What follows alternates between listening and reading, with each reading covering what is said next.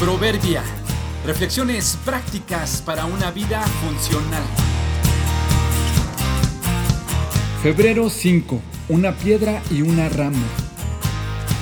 Las incomodidades pueden ser estorbos u oportunidades. Estuve oficiando una boda en un hermoso jardín cerca de la playa. Cuando llegamos al lugar todo estaba dispuesto para la ceremonia y la celebración. Los asientos para los convidados, los respectivos adornos de boda, los recuerdos, el banquete, la música, los postres y muchos detalles que con anticipación prepararon los novios.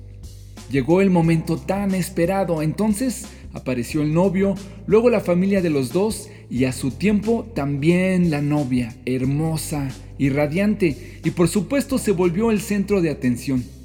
Se encontró con su amado y procedimos a la ceremonia y enseguida a la celebración por esa tan esperada unión.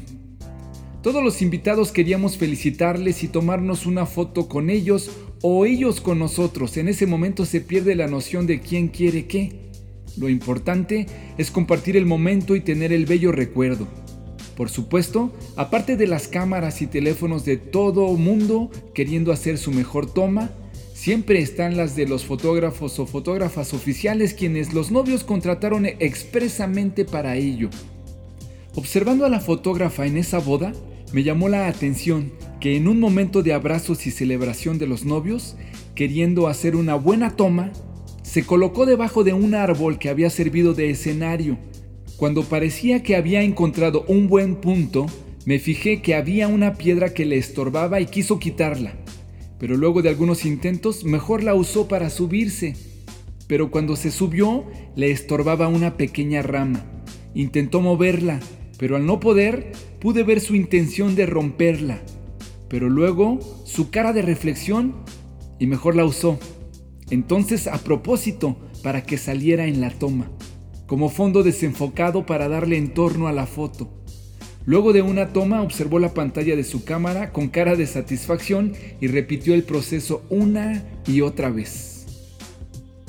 Así hay situaciones en la vida que de principio pudieran parecer un estorbo, algo molesto que impedirá nuestras metas y quisiéramos eliminarlos, cortarlos, limarlos. Pero al no ser posible, quizá los podamos usar como fondo para una mejor escena o como base para una mejor posición. Tal vez es Dios que lo permite así para hacernos crecer. ¿Habrá algo molesto en tu vida o en tu entorno con lo que estás luchando y Dios quiere usar para hacerte madurar? Se puede rodar, se puede cortar o se puede asimilar. José respondió, es verdad que ustedes pensaron hacerme mal, pero Dios transformó ese mal en bien para lograr lo que hoy estamos viendo, salvar la vida de mucha gente. Génesis 50:20